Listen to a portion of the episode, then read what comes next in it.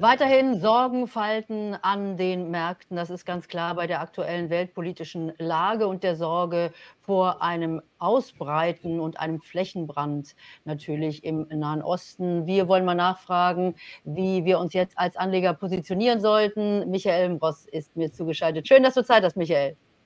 Ja, hallo. Ja, tatsächlich, ich probiere ein neues Mikrofon aus, wie du siehst. Ich hoffe, der Ton ist gut. Ihr könnt gerne gleich mal in die Kommentare schreiben, ob das alles so stimmt jetzt mit hier, mit meinem neuen kleinen Ansteckmikro. Ansonsten hoffe ich mal, dass das jetzt alles klappt mit uns. Michael, schön, dass du da bist. Ja, und die Märkte, die können wir eigentlich aktuell vergessen und am besten gleich mal ins Wochenende gehen, oder? Naja, es bleibt spannend an den Börsen. Es war ja klar, dass es nicht an einem Strich nach oben geht. Wir hatten ja auch im Club schon darüber gesprochen, dass es charttechnisch an den Märkten ja schon seit einigen Wochen nicht mehr so gut aussieht. Und nun ist das passiert, was passieren musste, dass die Märkte eben weiter abgesoffen sind. Aber ich denke, hier ist noch nichts verloren. Das sind ganz normale Schwankungen. Krise im Nahen Osten. Ich habe nicht das Gefühl, dass das so direkt durchschlägt. Die Ölpreise verhalten sich ja relativ moderat. Was man aber sehen kann und was wir ja auch beim letzten Club-Meeting besprochen haben, ist eben, dass Gold und Silber plötzlich angesprungen sind und auch diese Aktien kräftige Gewinne davongetragen haben bis letzten Freitag. Das gucken wir uns gleich nochmal etwas genauer an mit Gold und Silber. Aber lass uns mal ein bisschen die Märkte noch betrachten, weil du gerade Öl auch angesprochen hast. Wir haben ja Quartalsaison auch und äh, kriegen ja von verschiedensten Unternehmen eben auch die äh, Ergebnisse rein. Bei den Ölaktien muss man sagen, die haben ein wenig äh, enttäuscht. Die hatten natürlich auch Rekordgewinne vermeldet äh, zuvor. Und insofern ist es vielleicht nicht verwunderlich, dass trotz eines ansteigenden Ölpreises die Ölaktien enttäuschen.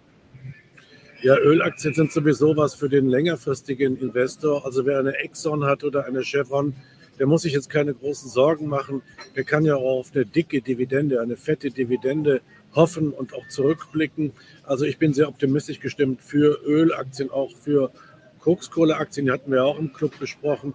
Aber ich denke, ähm, was wir sehen, ist eben so ein bisschen Stimmungswechsel im Moment an den Börsen weltweit. Ähm, während vorher noch so eine Euphorie, insbesondere im KI-Sektor zu spüren war, gibt es jetzt so ein bisschen mildere Töne, zurückhaltendere Töne. Wir sehen auch, dass also Microsoft wieder ein bisschen abgegeben hat. Die haben super Zahlen rausgebracht und sind dann trotzdem gefallen. Das ist ein Zeichen, dass die Stimmung an den Märkten ein wenig gekippt ist. Wir haben ja auch kommende Woche wieder Berichtssaison. Irgendwann wird dann auch Nvidia berichten.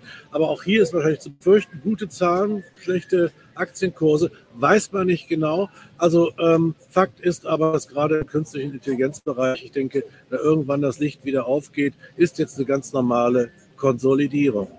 Ja, und wir haben ja bei diesen großen Tech-Werten jetzt auch einen neuen Begriff, der äh, geprägt wurde, die Magnificent Seven. Und äh, da haben wir ja Meta, Microsoft, Tesla, Amazon, dann kommen noch Apple und Nvidia eben, du hast es gerade angesprochen. Amazon hat auch Zahlen vorgelegt. Die hatten eigentlich ja auch äh, eine Zeit lang dafür gesorgt, dass die Stimmung an den Märkten, an der Nasdaq gerade auch ganz gut war. Und äh, dann aber hat es doch nicht gereicht, eben um die Anleger zu überzeugen, dass man mit Aktien ins Wochenende geht, sondern man hatte sich dann doch eher überlegt, äh, das Ganze auf der sicheren Seite zu beenden. Ähm, ja, äh, du hast gerade Gold und Silber schon angesprochen und äh, das ist ja wahrscheinlich auch etwas, was du dann in deinem Club etwas intensiver betrachten wirst. Also das ist ja das, äh, was man immer sagt, eine Beimischung im Depot, aber auf der anderen Seite bringt es natürlich keine Dividende. Das liegt einfach nur so da, aber du bist trotzdem ein Fan von Gold und Silber.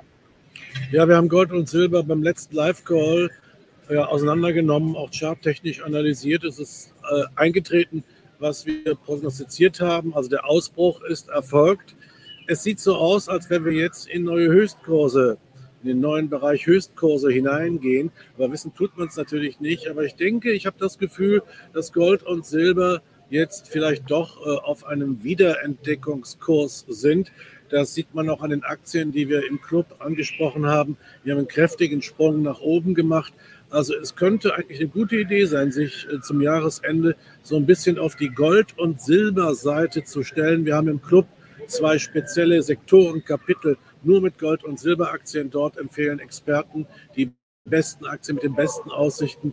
Denn Gold und Silber war ja in der letzten Zeit eigentlich, hatte ein Stiefmütterchen-Dasein. Das müssen wir ja auch mal sehen. Also hat sich ja gar nichts getan.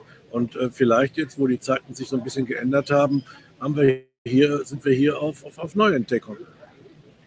Ja, also auf jeden Fall auch für all diejenigen, äh, die sich Sorgen machen, eben wie es weitergeht an der Börse, ist diese Beimischung mit Gold und Silber natürlich eine gute Sache. Michael, ich wollte dich nur kurz reinschalten, einen kurzen Überblick euch geben, auch damit ihr jetzt ein ruhiges Wochenende verbringen könnt. Ich sage euch an dieser Stelle noch mal ganz kurz, was ihr machen könnt, wenn ihr Langeweile habt, dann könnt ihr euch mein Buch runterladen und das bekommt ihr kostenlos und das könnt ihr am Wochenende mal durchstöbern. Da geht es nämlich um Börsenpsychologie. Äh, ich sage das hier an dieser Stelle im Money Talk immer wieder. Ich finde es wahnsinnig wichtig, dass man seine eigenen Gefühle Gefühle wirklich auch in den Griff bekommt. Denn die größten Fehler, Michael, korrigiere mich, wenn ich falsch bin, die größten Fehler werden gemacht, weil die Anleger mit ihren Gefühlen nicht klarkommen.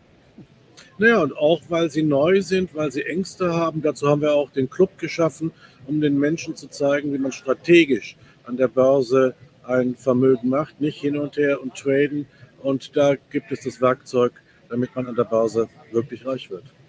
Aber tatsächlich, Michael, an der Stelle muss ich sagen, ich mache hier auf dem Kanal im Money Talk auch das Thema Trading für all diejenigen, die da vielleicht auch etwas tiefer einsteigen möchten und das Ganze auch lernen wollen. Ich werde in den nächsten Wochen so einen kleinen Kurs hier auch auf YouTube äh, einstellen, wo ihr also wirklich die Grundlagen des Trading euch einfach mal angucken könnt und vielleicht auch mal so ein bisschen Trockenübungen machen könnt, äh, um das Ganze ein wenig zu äh, anzuschauen. Ich finde es schon auch spannend, äh, an der Stelle dann auch vielleicht mit kleineren Beträgen, die man hat, äh, mal ein bisschen mehr ins Risiko Risiko gehen zu können und dann auch zu spüren, wie es geht. Und es gibt eben auch Trading an äh, Trading-Geschichten, äh, die gar nicht so auf hohes Risiko ausgelegt sind. Also das alles erfahrt ihr auch im Money Talk. Michael, ich entlasse dich ins Wochenende. Ich danke euch für euer Interesse. Wenn ihr das erste Mal im Money Talk dabei seid, dann lasst mir ein Abo da. Das ist die Währung hier bei YouTube. Und ansonsten also sehen wir uns ganz bald wieder. Bis dann. Bye bye.